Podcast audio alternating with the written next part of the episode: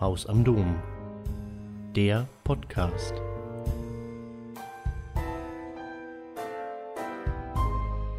Sehr geehrte Damen und Herren, ich darf Sie heute Abend recht herzlich im Namen der Katholischen Akademie Rabanus Maurus, Corona-bedingt zwar nicht live, aber umso herzlicher am Bildschirm begrüßen. Unter dem Titel Wer beherrscht die Welt? Warum Verschwörungsmythen die Demokratie gefährden, möchten wir heute mit Ihnen diskutieren, wie es dazu kommt, dass Krisen und Herausforderungen, wie die Pandemie eine darstellt, dazu führen, dass Verschwörungsmythen eine noch breitere Verbreitung erfahren. Und vor allem aber möchten wir mit unserem Gast, Herrn Neumann, darüber sprechen, wie es sein kann, dass diese hierbei immer wieder, bei aller Unterschiedlichkeit, seien es nun Erzählungen über Reptiloiden oder Bill Gates angebliche Mikrochips, auf antisemitische Bilder und Vorurteile rekurrieren. Und damit sind Verschwörungsmythen im Kern tatsächlich vor allem oft eines, nämlich antisemitisch. Theorien werden gewöhnlicherweise nach dem Prinzip des Erkenntnisgewinns behandelt. Das heißt, es geht darum, sich Stück für Stück der Wahrheit zu nähern. Und selbst wenn man eine falsche Theorie aufstellt, dann wird die nächste Theorie, die diese Theorie widerlegt, allen zum Vorteil gereichen, weil man sich der Wahrheit nähert. Das ist bei Verschwörungserzählungen nicht der Fall. Stattdessen sind es tatsächlich Glaubenssysteme, beinhalten keine Welterklärungen im klassischen Sinne, sondern sind, und da kommen wir sozusagen dann äh, zu dem, womit ich eingestiegen bin, es sind Verschwörungserzählungen und keine Theorien. Beispiele für Verschwörungstheorien, die Ihnen möglicherweise bekannt sind. Eine der ältesten Verschwörungstheorien ist der Gottesmordvorwurf, den das frühe Christentum an das Judentum gerichtet hat, indem es erklärt hat, sie hätten Jesus ermordet, Jesus als Sohn Gottes, der praktisch nach der Trinitätslehre eins ist mit Gott und damit haben die Juden also das maximale ähm, äh, die maximale äh, äh Schandtat verübt. Sie haben Gott ermordet. Später, gut tausend Jahre später, entstanden Ritualmordlegenden, in denen es hieß, dass Juden das Blut von Christenkindern trinken würden oder gebrauchen würden, um daraus etwa ihre Mazot, das ungesäuerte Brot für das Pesachfest zu backen, was ihnen dann wiederum bestimmte Kräfte verliehen hat. Es folgten ähm, Legenden oder Verschwörungserzählungen über Brunnenvergiftungen, die zu Pestverbreitungen geführt haben, von denen die Juden angeblich verschont geblieben seien. Es gab Verschwörungserzählungen über die Freimaurer und später die Illuminaten, die als Geheimbünde mit äh, dem Anspruch, die Weltherrschaft zu übernehmen, versehen worden sind. Die Protokolle der Weisen von Zion ist eines der populärsten verschwörungstheoretischen Werke überhaupt, in dem ein Geheimbund von jüdischen Weltverschwörern skizziert wird, die in mehreren Kapiteln erklären, wie sie Chaos in der Welt stiften wollen, wie sie den Zusammenbruch der Finanzwirtschaft heraufprovozieren wollen, wie sie Unfrieden sehen wollen, um dann aus diesem Chaos heraus die Macht über die gesamte Welt zu übernehmen. Weitere Verschwörungserklä äh, Verschwörungserzählungen sind beispielsweise die Chemtrails, also die Behauptung, dass Flugzeuge äh, nicht Kondensstreifen äh, ausspucken würden, sondern äh, diese Kondensstreifen in Wirklichkeit ein Nervengas enthalten würden, womit die Kontrolle über unsere Gedanken gewonnen werden könnte. ZOG, äh, das heißt äh, Zionist Occupied Governments, also die Behauptung, dass die Zionisten ähm, die Regierungen verschiedener Länder okkupiert hätten und kontrollierten, das Phantasma des Bevölkerungsaustauschs von Renaud Camus im Jahr 2010 entwickelt und inzwischen auch im französischen Front National zu einer wichtigen These geworden, dass also die Juden im Hintergrund dafür sorgen würden, dass durch die Islamisierung des Abendslandes dafür gesorgt werden sollte, die äh, indigene Bevölkerung auszutauschen, äh, zu muslimisieren und sozusagen damit zu entmachten. Rothschild und Rockefeller sind klassische Verschwörungserzählungen von Bankiersfamilien, die die Weltherrschaft quasi in den Händen halten und alle anderen steuern. Dazu gehören auch Bill Gates und George Soros, die gerade in letzter Zeit besondere Bekanntheit erlangt haben, einmal in Ungarn und einmal im Zusammenhang mit der Covid-19-Pandemie, die auch wieder dazu führt, dass es Erzählungen gibt über Covid-19-Diktaturen oder Überwachungsstaaten, denen wir analog dem Roman von George Orwell 1984 zum Opfer fallen. Und schließlich Erzählungen, die von prominenten Stars der Popkultur am Leben gehalten werden, wie beispielsweise die Adrenochrom-Erzählung, wonach durch ähm, das Blut von Kindern, die gehalten werden in unterirdischen Systemen, Adrenochrom gewonnen wird, ein Wirkstoff, ein Nebenprodukt von Adrenalin, das angeblich als ewiges Anti-Aging-Produkt benutzt werden kann und denen, die es einnehmen, besondere Kräfte verleiht. Ganz beliebt ist diese Adrenochrom-Verschwörung und verschiedene Spielarten dessen auch in der QAnon-Bewegung, die zu den vehementesten Verfechtern von Donald Trump gehörte und deren Anhänger erst kürzlich das Kapitol in Washington gestürmt haben.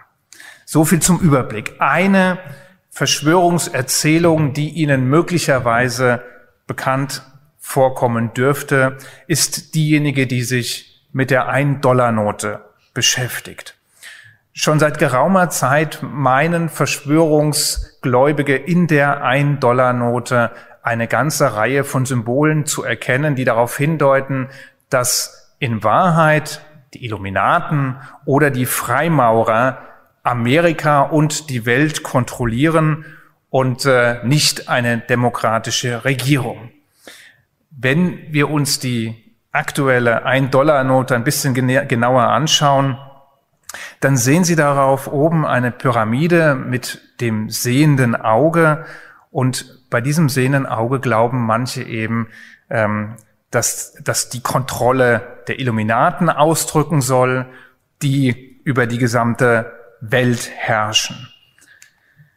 Daneben gibt es eine Jahreszahl in lateinischen Lettern am Boden der Pyramide 1776 das Gründungsdatum der Illuminati, aus denen manche eben zu folgern glauben, dass äh, damit hier sozusagen das Gründungsdatum der Illuminati verewigt worden ist. Daneben unten drunter der lateinische Ausspruch, der auf eine neue Weltordnung hinzudeuten scheint. Und dann einige Symbole in denen sich die 13 wiederholt, also etwa über dem Adlerwappen die 13 Sterne. Rechts daneben sehen Sie, der Adler hält 13 Pfeile in der Hand und was man jetzt nicht sieht, in der anderen Klaue hält der Adler einen Zweig, der wiederum 13 Blätter beinhaltet. Also überall die Zahl 13, die als die 13 Stufen der Illuminati definiert werden.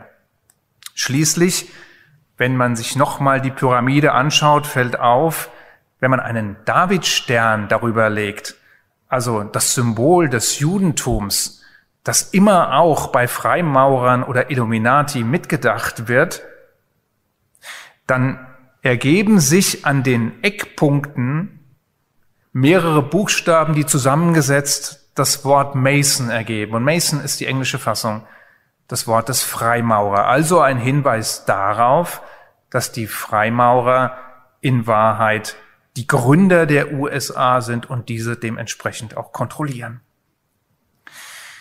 Man kann das alles glauben. Man kann aber auch ganz einfache, sinnvolle und rationale Erklärungen für all das finden. 1776 war das Datum der Unabhängigkeitserklärung der Kolonien. Nicht nur das Gründungsdatum der Illuminati, die ihrerseits übrigens nur wenige Jahre überhaupt überdauert haben, sondern es war das Gründungsdatum der äh, äh, Unabhängigkeitserklärung und damit also folgerichtig das Datum, was auf der 1-Dollar-Note auch seinen Platz findet. Zweitens, die Zahl 13 beschreibt nicht nur die Stufen der Illuminati, sondern schlicht und ergreifend die 13 Kolonien, die sich seinerzeit von Großbritannien abgespalten haben. Die Unvollendung der Pyramide ist immer auch ein Symbol des Aufbruchs, bedeutet, wir haben jetzt begonnen, wir sind noch lange nicht fertig, in der Absicht, diese neue Nation jetzt aufzubauen. Das sehende Auge war ein christliches Symbol. In der äh, christlichen Theologie, ebenso wie in der jüdischen, durfte man Gott nicht bildlich darstellen und deshalb hat das frühe Christentum oft das sehende Auge gewählt, um sozusagen den göttlichen Blick auf die Menschen darzustellen, eingerahmt von dem Triangel, von den drei Seiten der Pyramide, die für die Dreifaltigkeit stehen.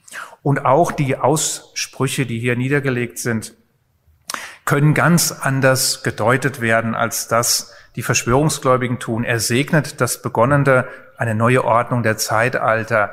Das ist also genau der Moment des Aufbruchs, den diese 13 Kolonien begonnen haben und der jetzt in eine aus damaliger Sicht hoffentlich bessere Zukunft führt. Im Übrigen das Wappen mit dem Adler etwa ist erst viel später überhaupt auf die Dollarnote gekommen, erst 1935 durch Roosevelt, war also gar nicht das ursprüngliche Symbol, was sich seinerzeit auf der Dollarnote befunden hat. Die Tatsache, dass dort ein Davidstern abgebildet zu sein scheint und möglicherweise das Wort Mason in den Buchstaben wiederzufinden ist, ist gar nicht so ungewöhnlich, denn die Freimaurer hatten in der damaligen Zeit durchaus ein nicht geringes Ansehen, waren durchaus geschätzt für die Werte, die sie vertreten haben und hatten auch eine ganze Reihe von namhaften Vertretern.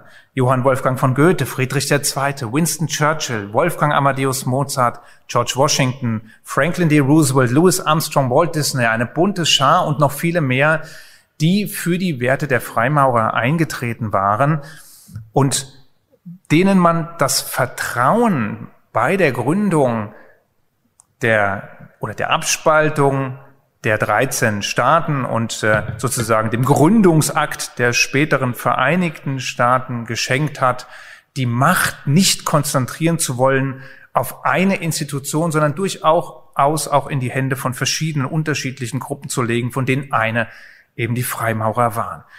Die Freimaurer selbst hatten, wenn man genau hinschaut, nämlich ganz andere Ziele als etwas Destruktives, etwas Verschwörerisches oder die, die Machtkonzentration, sondern es war ganz im Gegensatz dazu waren es Ziele wie die Arbeit äh, am Guten im Menschen, Glaubensfreiheit, Gewissensfreiheit, Geistesfreiheit, die Förderung der Würde des Menschen und die fünf Grundideale, nämlich die Freiheit, Gleichheit, Brüderlichkeit, Toleranz und Humanität. Also eigentlich Werte, denen sich jeder damals und auch heutzutage guten Gewissens verschreiben kann. Wir machen einen Sprung von den Illuminati und den Freimaurern hin zu einem Verschwörungsglauben, den wir auch in der arabischen Welt finden, der in der arabischen Welt immer mehr Einzug gehalten hat, gerade im letzten Jahrhundert, teilweise als Exportprodukt des Westens, als Exportprodukt aus Europa. Und dort finden wir das Narrativ, das sich unter anderem auch in den Protokollen der Weisen von Zion findet, also der Schrift, die praktisch die Protokolle der, äh, der Juden zu erkennen meint, in denen diese den Plan für eine Weltverschwörung niedergeschrieben haben. In Artikel 22 der Charta der Hamas heißt es, dass die Juden hinter dem Ersten Weltkrieg und hinter dem Zweiten Weltkrieg standen und die Bildung der Vereinten Nationen anregten, um damit die Welt zu beherrschen. Also ein ganz klassischer Verschwörungsglaube, der die Juden an der Spitze der Welt sieht und die Welt quasi im Würgegriff der jüdischen Verschwörung zu erkennen glaubt. Eine populäre Variante der jüdischen Weltverschwörung, der Macht, die Juden über andere Menschen haben, findet sich Etwa in dem Video des Rappers Kollega mit dem Namen Apokalypse. In diesem Video, das gut 15 Minuten lang ist und in einer comic-ähnlichen Art gezeigt wird, geht es im Grunde genommen um die Geschichte der Menschheit als immerwährender Kampf zwischen Gut und Böse. Also es wird eine klassische dualistische Erzählung aufgemacht, in der das Böse das Jüdische ist, das Satanische, das Schlechte, was in einem apokalyptischen Endkampf besiegt werden muss, um das wahre Gute in die Welt zu bringen. Und das wahre Gute kulminiert am Ende im Paradies, in der Rückkehr ins Paradies, in dem allerdings nur Christen und Muslime Eintritt finden, während die Juden als das Schlechte, das Böse besiegt sind und damit keinen Einlass mehr ins Paradies finden. Das Video von Kollega ist durchsetzt von Verschwörungserzählungen und Symbolen, die diejenigen, die sich mit dem Thema auskennen, ohne weiteres identifizieren können, wie etwa ein Bild der sogenannten Bloodlines of Illuminati, ähm, eines christlichen Rechtsesoterikers, der die 13 satanischen und jüdischen Illuminaten-Blutlinien zeigt. Und wenn Sie etwas weiter unten schauen, dann sehen Sie Rockefeller und Rothschild, die natürlich auch dort mit im Spiel sind und Sie sehen oben wieder die Pyramide, mit dem sehenden Auge, also sozusagen das Symbol der Illuminati. Um einen kurzen Schlenk zu machen, die Illuminati waren tatsächlich ein Geheimbund, gegründet 1776 von Adam Weishaupt und Adolf Freiherr von Knigge, also demjenigen Knigge, den viele von uns deshalb kennen, weil er ein Buch geschrieben hat mit dem Titel Über den Umgang mit Menschen und von dem viele glauben, dass er uns beigebracht hat oder unseren Eltern oder unseren Großeltern, wie man mit dem Messer und Gabel isst und wie man sich am Tisch benimmt. In Wahrheit war es ein Buch, bei dem es um den Umgang von Menschen untereinander ging, um den zivilen Umgang, um den kultivierten Umgang, um Benimmregeln im Umgang miteinander. Die beiden haben sich irgendwann zerstritten über die politischen Ziele dieser Richtung, was dazu geführt hat, dass die Illuminaten gerade einmal neun Jahre alt geworden sind, bevor sie sich aufgelöst haben und die damalige bayerische Polizei die Anhänger verfolgt und ins Gefängnis gesteckt hat. Das hindert allerdings diejenigen, die an die Illuminaten glauben, nicht daran, auch heute noch daran zu glauben, dass es die Illuminaten gibt. Und wenn man ihnen versucht klarzumachen, dass es inzwischen seit 230 Jahren keine Hinweise mehr auf die Illuminaten gibt, dann bekommt man von diesen Menschen zu hören, dass das gerade dafür spricht, wie gut die Illuminaten sich doch zu verstecken wissen. Sie machen ihre Sache so gut und verschwören sich so gut und arbeiten so gut im Hintergrund, dass keiner von uns in der Lage ist, diese Verschwörung überhaupt noch aufzudecken. Arnold Schwarzenegger hat es in End of Days in einer bestimmten Art und Weise bezeichnet, Kevin Spacey in die üblichen Verdächtigen und manche meinen, dass es Papst Pius XII. war. Der sagte, der größte Trick des Teufels war es, die Menschheit glauben zu lassen, dass er nicht existiere. Und nach diesem Muster glauben die Menschen auch die Illuminaten handeln zu sehen. Aber zurück zu Kollega und seinem Video. In dem Video tauchen weitere Symbole auf, die das Jüdische als das Satanische kennzeichnen wollen. Das Buch, das satanische Buch, das sozusagen der Bösewicht, das Oberböse, das Personifizierte in diesem Video benutzt, ist in hebräischen Buchstaben geschrieben.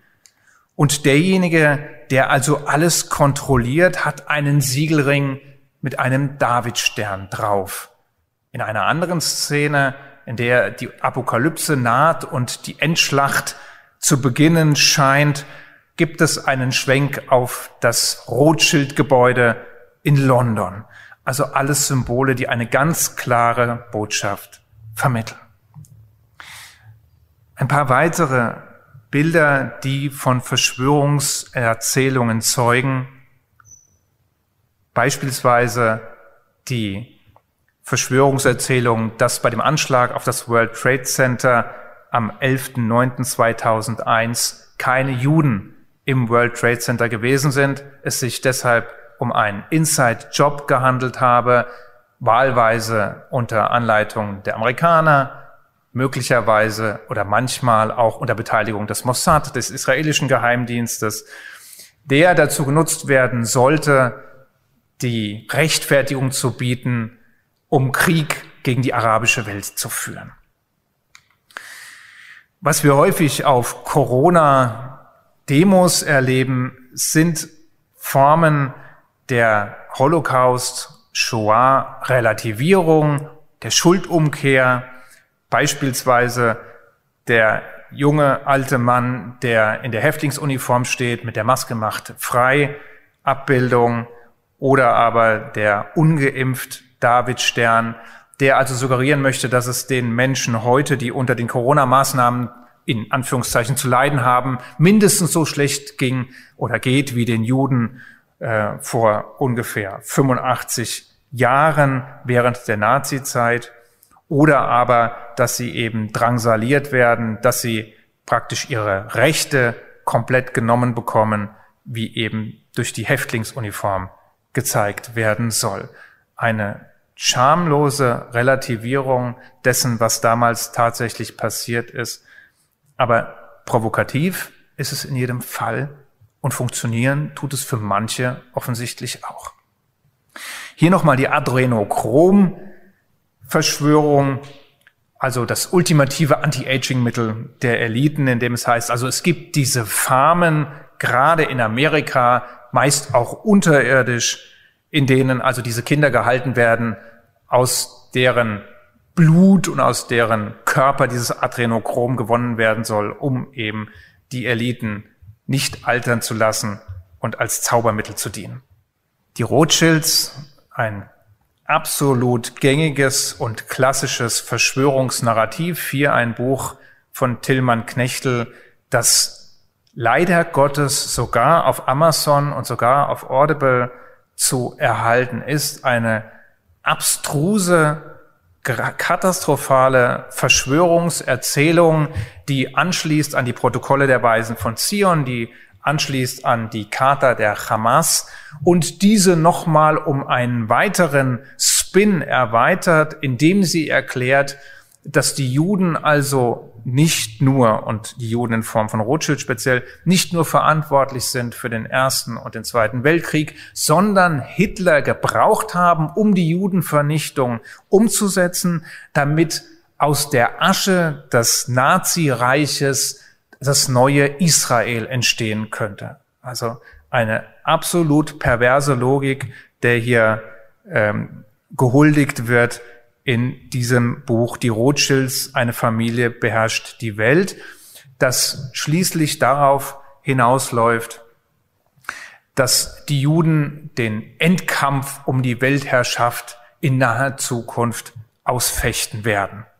George Soros ist ein klassischer Superverschwörer oder aber zumindest eine Marionette der anderen Superverschwörer, nämlich der eben genannten Rothschilds, wie es in dieser äh, nicht allzu angenehmen Karikatur zu sehen ist. Oben also der Strippenzieher Rothschild, unten drunter Soros, der wiederum die amerikanische Regierung und die Außenminister beziehungsweise Militärs an seinen Marionettenfäden tanzen lässt. Und dann der in der Einleitung schon genannte Bill Gates, der auch eine Menge von Unbill und Ablehnung findet, weil man ihm alles Mögliche unterstellt, und glaubt, dass er durch seine ähm, Melinda und Bill Gates Stiftung nicht Gutes erreichen will, sondern stattdessen Menschen vergiften, Kontrolle übernehmen oder ähnliches möchte.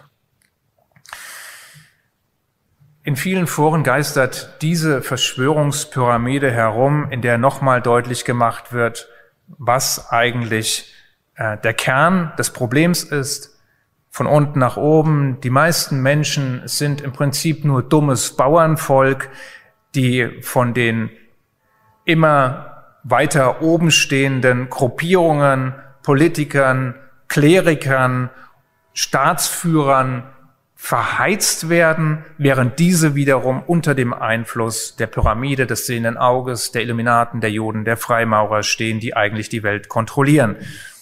Und schließlich die Annahme von Michael Blume, der der Auffassung ist, dass im Grunde jede Verschwörungserzählung, jeder Verschwörungsmythos irgendwann in einem antisemitischen Verschwörungsmythos mündet, weil er der Auffassung ist, dass der Antisemitismus und die antisemitischen Verschwörungen die ältesten sind, die, die am längsten überlebt haben, die Juden, die Sündenböcke par excellence, denen eben nicht nur Abwertung zuteil wird, sondern die eben quasi allmächtig imaginiert werden.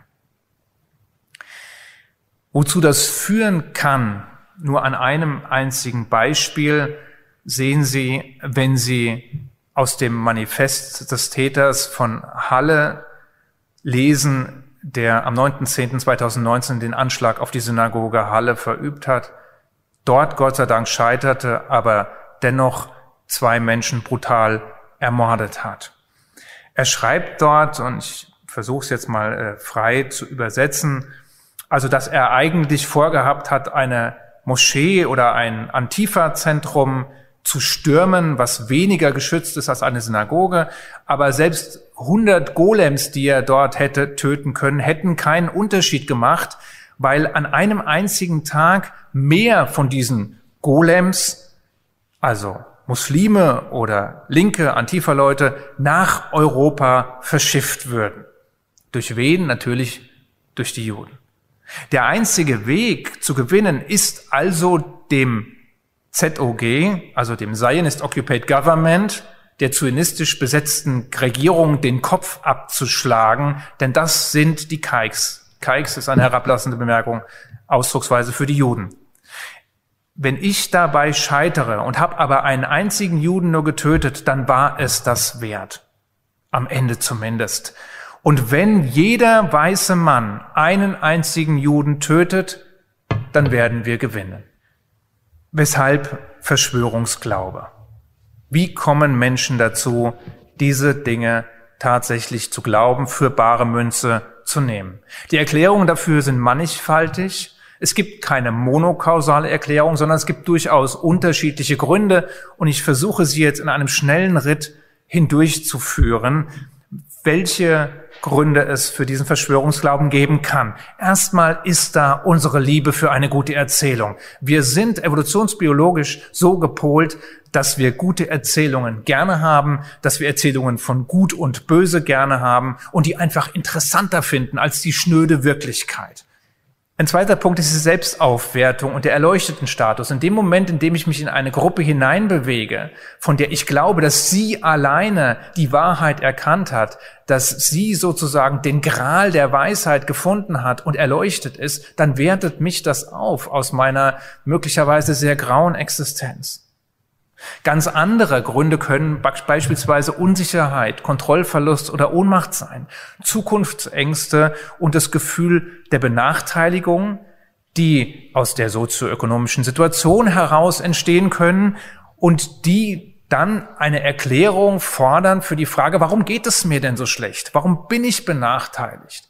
Ich weiß nicht, wie es weitergeht in Zukunft. Was soll ich nur machen? Ich verstehe diese Welt überhaupt nicht mehr. Und dann kommen auf einmal Menschen und bieten einem leichte Erklärungen, bieten einem einfache Erklärungen, schwarz-weiß denken. Na klar geht's dir schlecht. Da sind die Juden dran schuld. Da sind die Freimaurer dran schuld.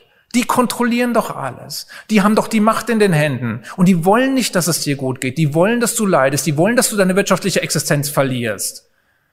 Und das ist natürlich viel einfacher aufzunehmen.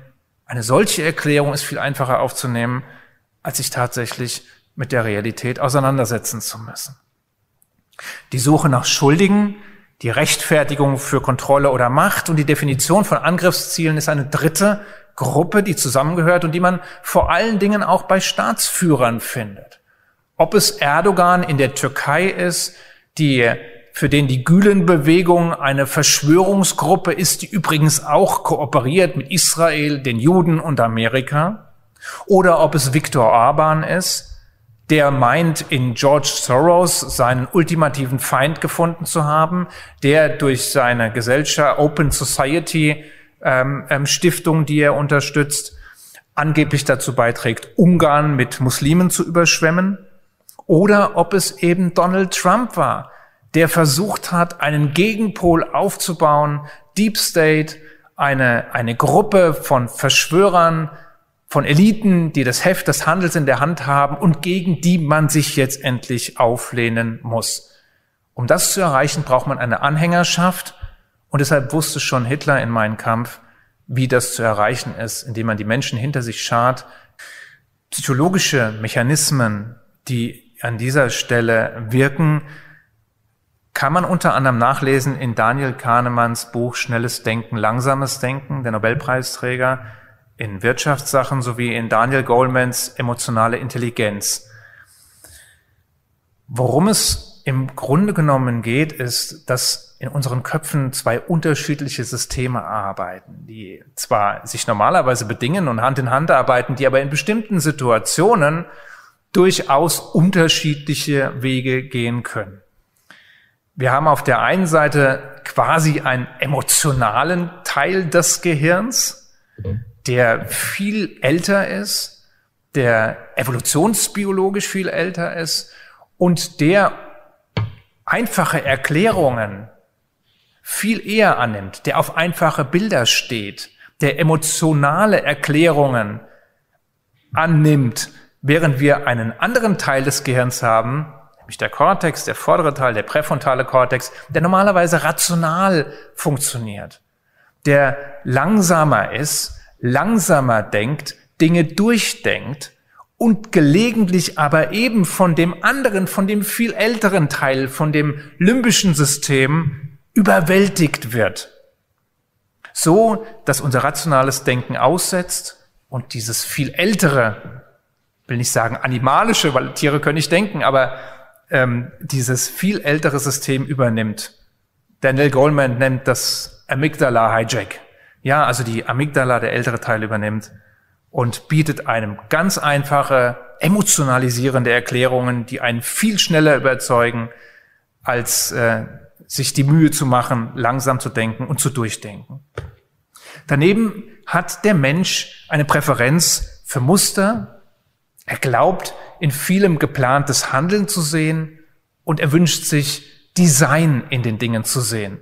Wir ertragen es nicht, akzeptieren zu müssen, dass viele Dinge vielleicht nur zufällig passieren oder sich ungeordnet ergeben, sondern wir suchen nach Mustern und die glauben Verschwörungsgläubige eben in ihren Erzählungen immer sofort bieten zu können. Wenn man dann erstmal angefangen hat, sich mit Verschwörungsglauben auseinanderzusetzen und in eine Richtung zu marschieren, dann kommt der Confirmation Bias. Das heißt, man glaubt oft nur noch die Informationen, die das eigene Weltbild, die eigene Auffassung bestätigen.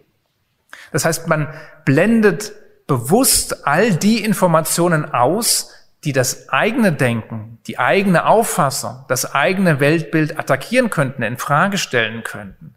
Das ist die klassische Blasenbildung, die häufig im Internet passiert, wo Menschen sich nur noch in Blasen von Gleichgesinnten bewegen und nur noch die Stimmen hören wollen, die ihnen das erzählen, was sie eigentlich ohnehin schon wissen.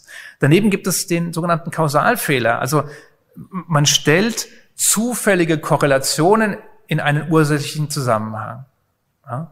Also beispielsweise könnte man ja auf die Idee kommen zu sagen, also dort, wo die Storchpopulation weniger wird und gleichzeitig weniger Kinder geboren werden, stellt man einen Kausalzusammenhang her zwischen weniger Störchen und weniger Kindern. Ist natürlich albern, würde keiner machen, aber es hätte auch keinen kausalen Zusammenhang, sondern es wäre nur eine Verbindung, es wäre eine zufällige Verbindung. Ähnliches passiert bei der Diskussion um die Frage, ob Computerspiele, Ego-Shooter dazu führen, dass häufiger Amokläufe stattfinden. Eine Korrelation gibt es in diesem Fall möglicherweise schon. Also eine vielleicht zufällige Häufung. Aber zu sagen, die, die Ego-Shooter spielen, neigen automatisch zu mehr Gewalt, ist ein Kausalschluss, der einfach nicht zulässig ist.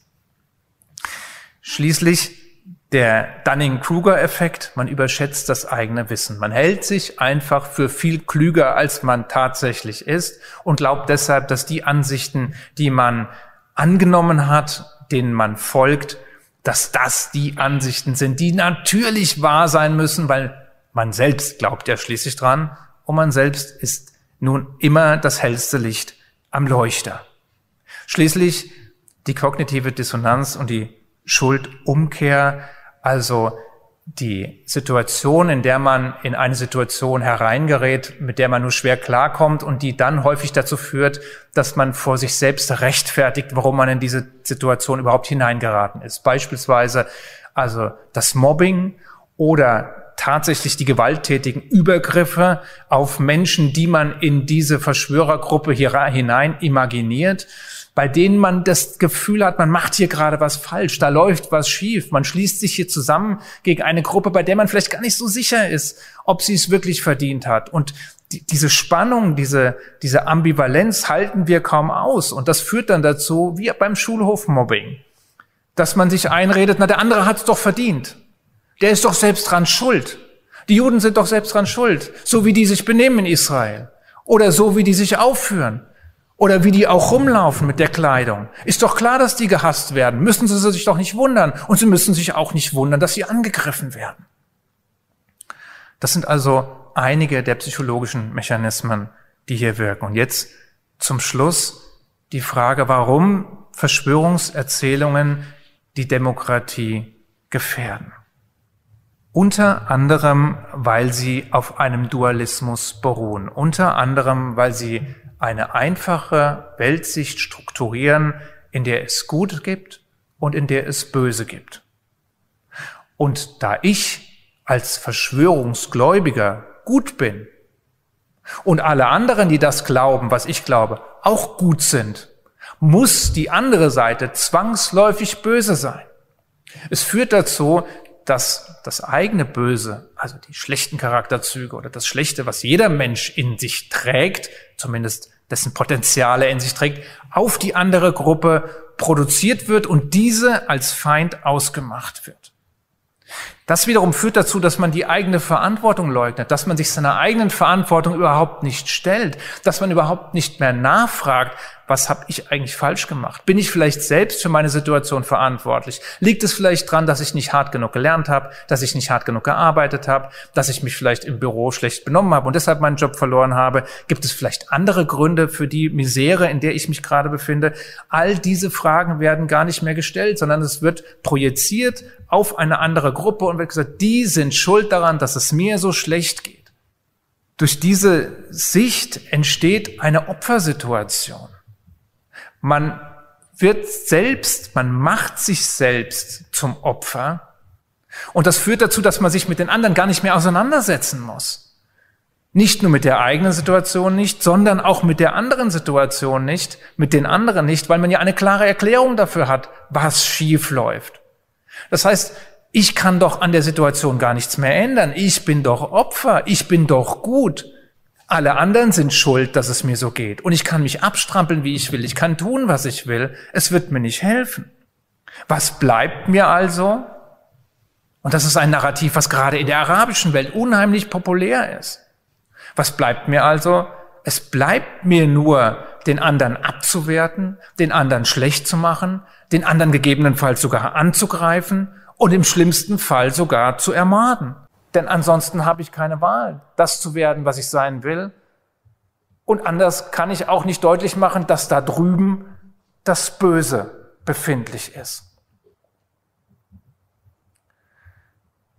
Es sorgt dafür, dass populistische, extremistische Positionen und Weltbilder Zulauf bekommen, gestärkt werden, gepflegt werden. Es zerstört das Vertrauen in Politik, öffentlich-rechtliche Medien und das politische System als solches. Denn wenn ich nicht glaube, dass ich, wenn ich durch meine Teilhabe am politischen Prozess irgendwas erreichen kann, wenn ich glaube, dass dort drüben Deep State sowieso eine Verschwörergruppe sitzt, sowieso eine Angela Merkel sitzt, die im Prinzip eine Marionette der Juden ist, wenn ich glaube, dass Politik nur durch Interessen äh, gestützte Verschwörergruppen geleitet wird, warum soll ich mich überhaupt engagieren? Wieso soll ich überhaupt versuchen, meine Meinung in irgendeiner öffentlichen Diskussion überhaupt zu verteidigen? Ich habe doch keine Chance gegen die, die dort drüben sind. Ich brauche mich nicht zu beteiligen. Ich brauche den politischen Prozess nicht, nicht zu befördern. Ich brauche nicht für, eine Gemein, für ein Gemeinwohl stiftendes Ziel zu arbeiten, sondern ich muss mich mit den meinen verteidigen gegen das, was dort kommt. Es ist eine zutiefst pessimistische Weltsicht, in der Zukunftshoffnungen zerstört sind, in der Untergangsszenarien um sich greifen. Das sieht man ganz deutlich beispielsweise bei Wählern der AfD, die ein hohes Maß an Unzufriedenheit mit sich bringen und ein unglaublich pessimistisches Weltbild vertreten. Es entstehen durch diesen Dualismus, durch den Opferstatus klare Feindbilder. Es werden keine Grautöne mehr zur Kenntnis genommen. Es wird die Komplexität der Welt und der Abläufe nicht mehr gesehen und man, ich wiederhole mich hier, und man ist der Auffassung, dass der Angriff die beste Verteidigung ist, da es keine andere Möglichkeit gibt, diese Misere, diese Unterdrückungssituation, diese Knechtschaft, in der man sich befindet, zu beenden. Im schlimmsten Fall also führt es tatsächlich zur Ausübung von Gewalt, bleibt es nicht nur bei Theorien, nicht nur bei Mythen, nicht nur bei Erzählungen, und nicht nur bei der gegenseitigen Bestärkung in Chatgruppen oder dem Schreien auf Demonstrationen, sondern im schlimmsten Fall dient es tatsächlich zur Legitimation für die Ausübung von Gewalt, so wie wir es 2018 bei dem Anschlag von Christchurch gesehen haben, wo 51 Muslime in Moscheen erschossen worden sind, so wie wir es 2018 bei dem Anschlag auf eine Synagoge in Philadelphia gesehen haben, wo elf Menschen ermordet worden sind, so wie wir es in Halle gesehen haben bei dem schon genannten Anschlag auf die Synagoge und wie wir es in Hanau vor gut einem Jahr gesehen haben, wo zehn Menschen von einem rassistischen Attentäter umgebracht worden sind. In all diesen Fällen dienten Verschwörungserzählungen aller Art den Handelnden zur Rechtfertigung ihrer Gräueltaten. Das ist der Grund, warum Verschwörungsglauben, warum Verschwörungserzählungen die Demokratie gefährden und warum wir es alle als Aufgabe und Verpflichtung sehen sollten, das nicht hinzunehmen, sondern uns dagegen aufzulehnen und nach Kräften daran zu arbeiten, diese Verschwörungserzählungen zu entkräften. Ich danke Ihnen.